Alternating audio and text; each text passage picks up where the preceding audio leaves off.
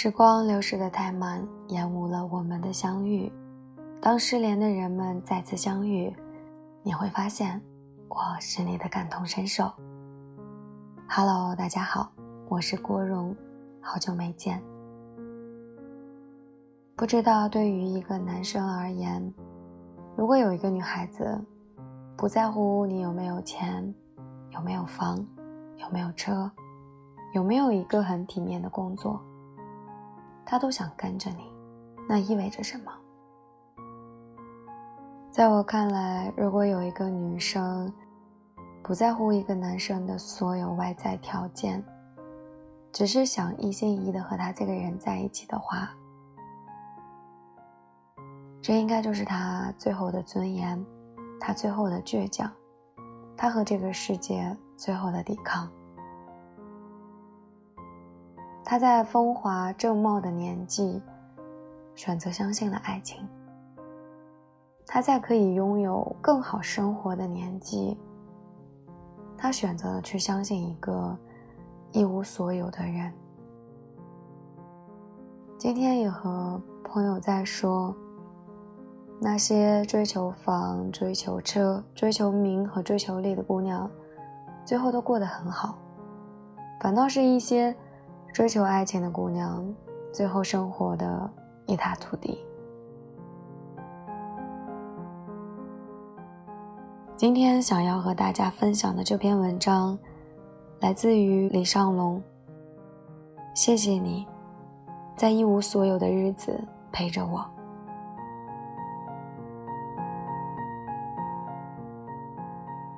毕业那年，我一无所有，想在北京留下。我问小云那疯姑娘：“你要陪我留下来吗？”小云说：“入了你的手都三年了。”不留下来，我还能飞哪儿去？我一把搂过小云，说：“那你会一直陪着我吗？”小云躺在我怀里说：“会。”我说：“哪怕我没钱、没车、没房。”小云说：“我考虑一下。不过这些都不重要，只要有你在。”我点点头说。我要用自己的双手，给你创造一个最美的家。小云说：“只要你开心就好，其他都不重要，我都可以不要。”那天我牵着她的手，在学校的操场上一圈圈的走着。忽然，小云说我累了。我看了她一眼，说：“要不我背你吧。”她说：“怕你累。”我放弃了背他的念头，说：“那好吧，我们回去收拾东西吧。”因为第二天我们就要离开学校，后面的日子会怎样，我也不知道。可小云告诉我，不用怕，我会一直陪着你的。我们在西三环租了一个单间，一个三居室被拆成五间房，我们在其中一间。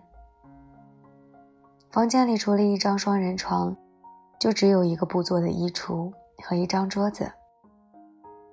两个人把衣服揉吧揉吧往衣柜里面塞，勉强够空间。桌子两人共用，他在桌子上，我就只能靠着床。第一个冬天，我们的暖气坏了，我抱着他在两床被子里瑟瑟发抖。他问我。我们什么时候能租有暖气的房子？我说：“咱们明年房租到期就租。”小云说：“那我要努力赚钱了。”我瞪他一眼说：“跟你有什么关系？赚钱是我们男人的事情。从明天开始，我就要加班给你看。”小云在我怀里忽然眼睛红了，他说。这两天你一直在加班，每天回来这么晚，晚饭还不吃，都瘦了。我拍着他说：“我要给你一个家。”他说：“可是有你在就是家呀。”我咬咬牙说：“还不够。”每天早上是出租房最热闹的时候，厕所永远有人。一次，小云憋不住了，说一定要尿尿。我一顿敲门，说：“你快点好吗？”门一开，刚准备骂，从厕所里出来一个彪形大汉。他问我：“我拉个屎，你敲什么门？”我小声地说：“媳妇儿憋不住了，怎么办？”他说：“你一个大男人，让媳妇儿住单间的时候，就应该想到公共厕所啊。”这一句话让我瞬间崩溃，就是说我呢。可是，我竟然无言以对。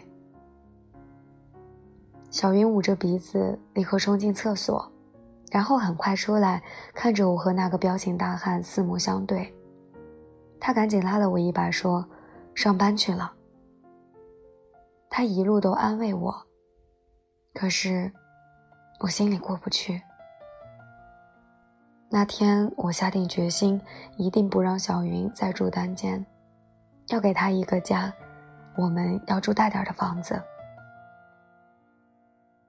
那之后，我加班回来的越来越晚，每次回家看见小云侧过去睡着，开着一盏灯，地上倒映着她的影子，安静不喧哗。我换上睡衣，尽量不去打扰她。悄悄地爬上床，忽然听到他说：“回来了。”我一看他一直没睡着，就转过去抱了上去。就这样过了好久，我天天加班，三份工作一起做，终于有了一点积蓄，买了一个煮锅，可以煮面，但是不能炒菜，因为没有厨房，没有排气扇，炒菜能把自己呛死。于是每天最幸福的事情就是两个人躲在房间里煮个面，面被盛起来时是最幸福的时刻。有一次，小云问我：“你身为一个武汉人，能不能给我做一碗热干面？”我想了想说：“好啊。”于是我到处去找那种碱面，买了芝麻酱，当天做好，搅拌一下给他吃。他吃了一口，边吃边说：“太干了，太咸了，水水水，你想弄死我吗？”我摸摸脑袋说：“不好意思，第一次做。”他看着我，我也看着他。他忽然说：“你说，我们能在这个城市待下去吗？”我抱住他说：“必须的，有我在呢。哥们儿昨天刚发了加班费，一大笔呢。”他紧紧地抱住我说：“别那么辛苦，我陪你一起努力。”后来他也开始工作，我们真的赚了一点钱，搬到了一个一居室。再后来，我们搬到了两居室，慢慢的，我们日子变好了。可是，这世界总是充满着淡淡的忧伤。不久，他的父亲去世了。我陪他火急火燎地赶到家里，他的家在北方的一个小城市。我第一次看到他撕心裂肺地哭着，哭得眼睛发红，哭到声嘶力竭。我搂着他，不知道为什么。眼泪也往下掉。我不认识他父亲，为什么要这么哭？可能因为他哭，我才流泪。再后来，他让我先回家，他陪妈妈待几天。于是我一个人回到北京。那几天，是我在北京这么久唯一没有他的日子。忽然，我发现自己的奋斗全部没有了意义。我不想加班，开始打起了游戏，没日没夜的打，甚至学会了喝酒、抽烟。没有他的北京，处处都冰冷。不过，我想，好在他很快就会回来，回来就都正常了。我们会继续奋斗，我会用双手给他一个更美好的家，他还会吃我给他做的饭。直到一个月后他回来，我才发现都变了。他跟我讲的第一句话是：“对不起，我要回家了。”他跟我说：“妈妈只有一个人，我要回去工作了。”我没说话，就好像早就知道没意义。我把头抬起来，怕眼泪掉下来。他说：“你会有可能跟我回去吗？”我还是没说话，把头抬得更高，然后挤出一丝笑容。许久，我问。我们会经常联系吗？他也笑着说：“会的，我会在每个晚上等你，记得每天给我打电话。”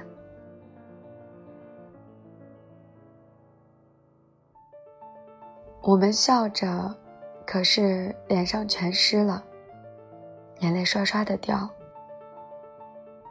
我说：“拉拉钩。”要不然以后再也不给你做热干面了。他冲过来，一把抱住了我。我感觉一股热流湿了我的衣服。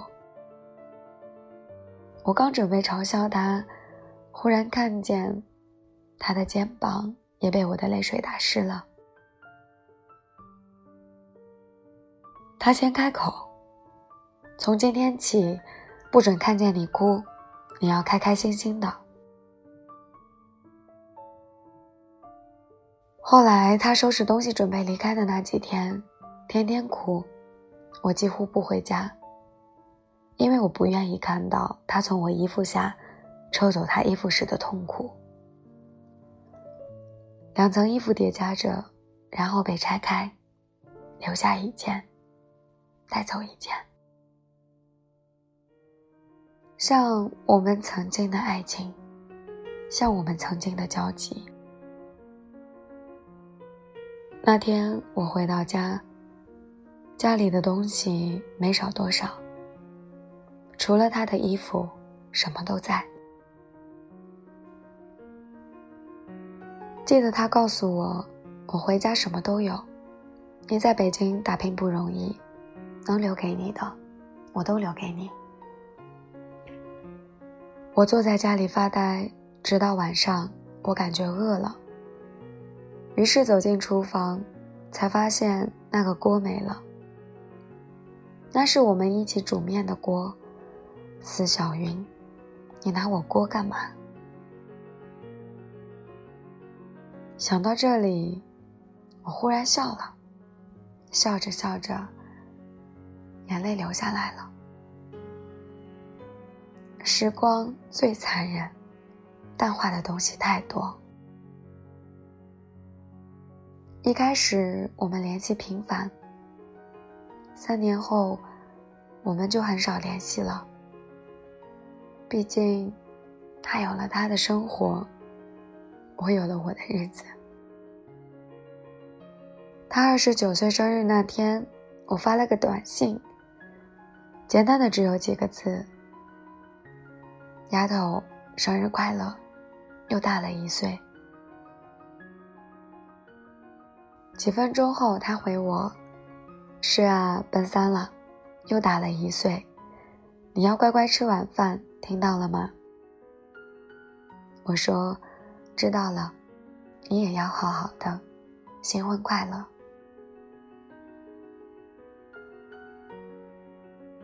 忽然，我笑了起来。我知道那天是他结婚的日子。我笑是因为他终于走了出来，找到了真爱，要开始新生活了。可是我这眼泪怎么又不争气的流了下来？说好了不哭的，这眼泪怎么这么不听话呢？我没参加他的婚礼，但我知道他一定会很幸福。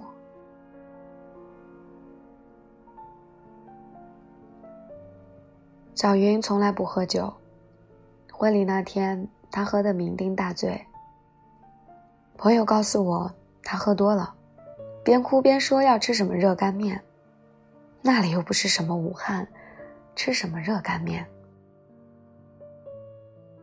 朋友说完笑了，我陪着一起笑。小云，你看，我没有哭。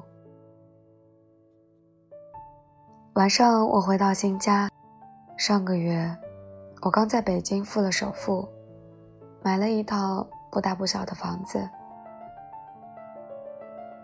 我打开灯，一个人走进厨房，打开煤气灶，做了两个菜，当然还有一碗热干面。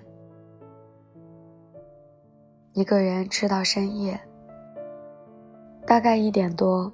我开车回了母校，走在操场上，忽然看到一对情侣，他们正在夜跑，我跟着跑了两步。女生说：“我跑不动了。”男生说：“要不我背你跑吧。”女生说：“别了，那多累啊。”男生冲过去，一下子把女生放在身上，飞快地跑起来。操场上，是两个人的笑，他们的笑，传到我心里，暖暖的。今天的文章就和大家分享到这里。有时候，我们也不是不爱了吧，只是我们都有自己的使命，有自己的责任，也有自己内心的倔强。也可能是我们并没有那么爱吧，没有办法放弃自己坚持了那么久的事情，没有办法说走就走，总以为另一个人会向你妥协，其实两个人都是在等另一个人先放手。很多爱情都是这样子，不能说他对，也不能说他错。总有一天，当我们在回首的时候，会一笑而过，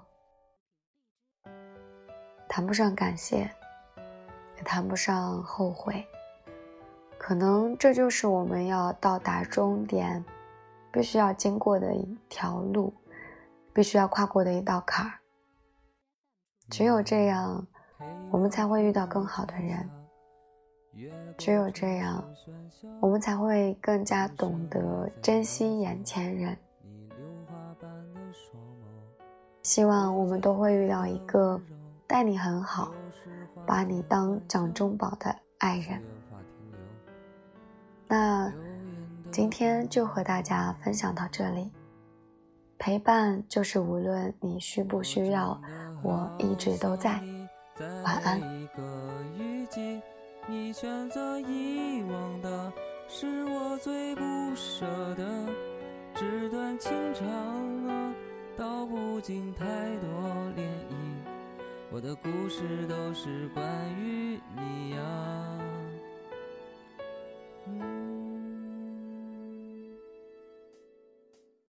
怎么会爱上了他，并决定跟他回家，放弃了我的所有，我的一切无所谓。